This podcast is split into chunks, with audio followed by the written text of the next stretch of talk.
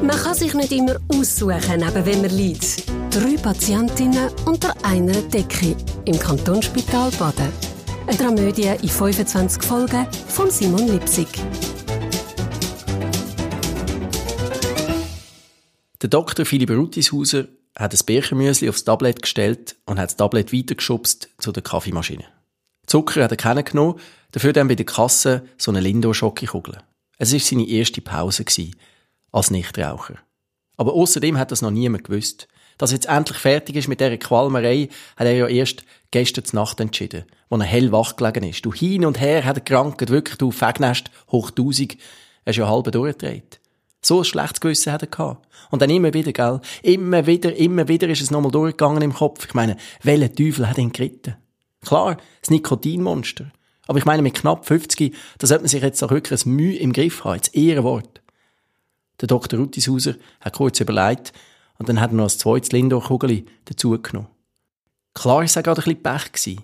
Also, ein unglücklicher Zufall. Ich meine, im Normalfall hat er immer ein Feuerzeug dabei. Immer. Irgend in einem Hosensack oder in der Kitteltasche oder in der Hemdtasche. Irgendwo hat er immer ein Feuerzeug dabei. Was heißt eins? Mindestens eins. Mindestens eigentlich hat er immer mehrere dabei. Eben gerade für so einen Fall, wo er unbedingt rauchen muss. Ja, muss. Das ist dann nicht mehr ein Wellen. Nein, er hat wirklich müssen rauchen. In dieser Situation. Nach so einem Eingriff. Da hat er müssen rauchen. Aus Erschöpfung. Für die Nerven. Und auch als Belohnung.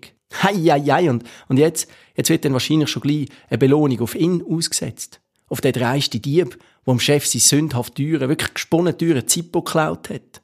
Das Jubiläumsgeschenk. Sterling Silber. Eine Replika von 1941, wo er dann noch den Lieblingsspruch vom Chef hat darauf eingravieren Speak your mind, but ride a fast horse. Ja, der Dr. Rutis Hauser selber hat das Geschenk ja vorgeschlagen. Er er hat ja die Idee gehabt für das Zippo und ist bei den Kollegen und beim ganzen Personal geweibelt dafür. Er, er hat sie ja überzeugt, dass das Geschenk genau das Richtige ist für den Chef. Und er ist dann neben ihnen das Geld einziehen. Das ist alles auf seinem Mist gewachsen. Und darum hat auch er dann am Chef das Zippo übergeben, an dem Jubiläumsfest. Und hat noch eine Spontanrede gehalten, wo er stundenlang da rumgestudiert hat. Leck ist das eine Zangengeburt gewesen, gell? Und dann noch kurz. Hat er gesagt, noch kurz, Entschuldigung, noch kurz, hat er dann gesagt an dem Fest. Und hat mit dem Zippo gegen sein Weissweinglas geklöpfelt. Noch ganz spontan ein paar Worte. Und sein Chef hat Freude gehabt. Leck hat der Freude gehabt. Gerade auch als Zippo-Sammler, gell? Und hat vor versammelter Mannschaft betont, also er will dem Zippo hier im KSB ganz ein spezielles Plätzchen zuweisen. Und klar hat dann der Dr. Rutishauser das Plätzchen auch gekannt. Und das war eben leider gerade ganz in der Nähe, gewesen, wo er so unbedingt hat müssen rauchen aber kein Feuerzeug im Sack gehabt Hey ja, er hat nur schnell raus.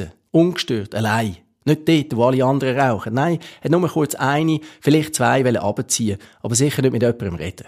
Und wirklich, wo dann plötzlich die Isabel, gell, da, die Krankenschwester von der Traumatologie, dazugestürchelt ist. Aus dem Nichts raus.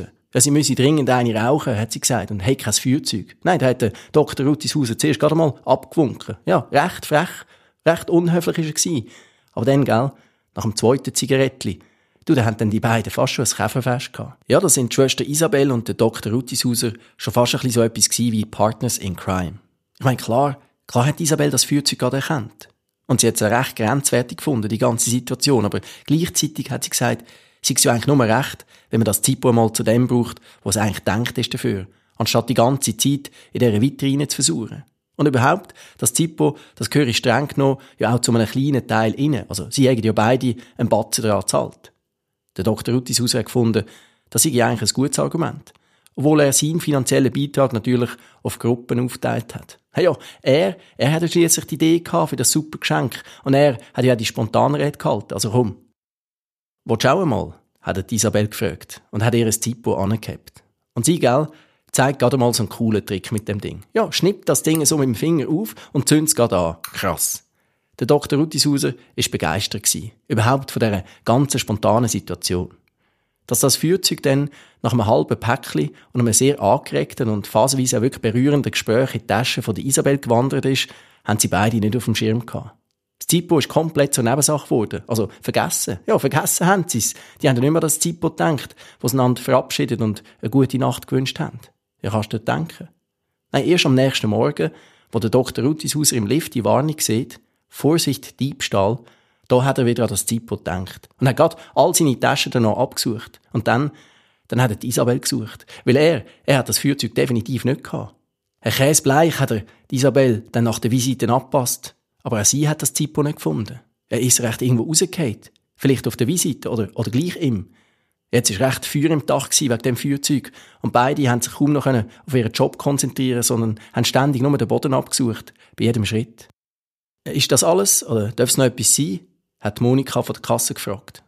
Der Doktor Philipp Ruttishauser hat gemerkt, dass sich hinter ihm schon eine rechte Schlange gebildet hat. Also hat er halt noch ein drittes Lindor-Kügel auf das Tablett gelegt und hat zahlt.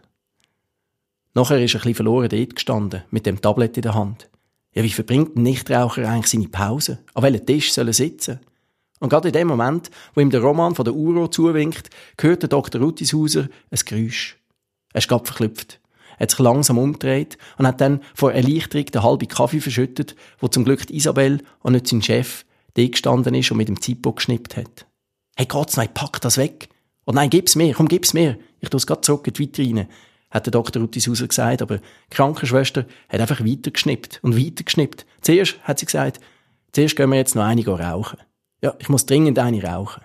Der Nichtraucher Dr. Ruttishauser hat sich nur gerade etwa drei Sekunden lang dagegen gewehrt. Dann ist er eingebrochen. Also gut, hat er sich gesagt. Jetzt, jetzt ist ja das Zippo wieder da.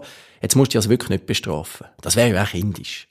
Und draussen, gell, vor der Cafeteria, wo beide schon je eine Ziege und eine Lindor-Kugel drunter haben, da hat dann Isabel gesagt, während sie sich die nächste angezündet hat, du, jetzt ist tatsächlich der Carlo da, der schwarze Kater wieder unterwegs. Es hat ihn jemand gesehen, bei uns im achten Stock.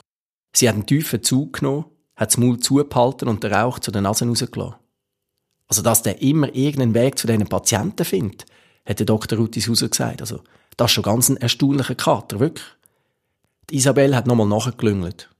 Ja, und er ist noch nie falsch gelegen. Also wortwörtlich. Der Rauch ist wieder zu den Nasen raus. Das heisst, es wird jetzt bald gestorben. Im Zimmer 16. Drei Patientinnen unter einer Decke. Eine Spitaldramödie von Simon Lipsig. Alle Folgen auf ksb.ch-lipsig.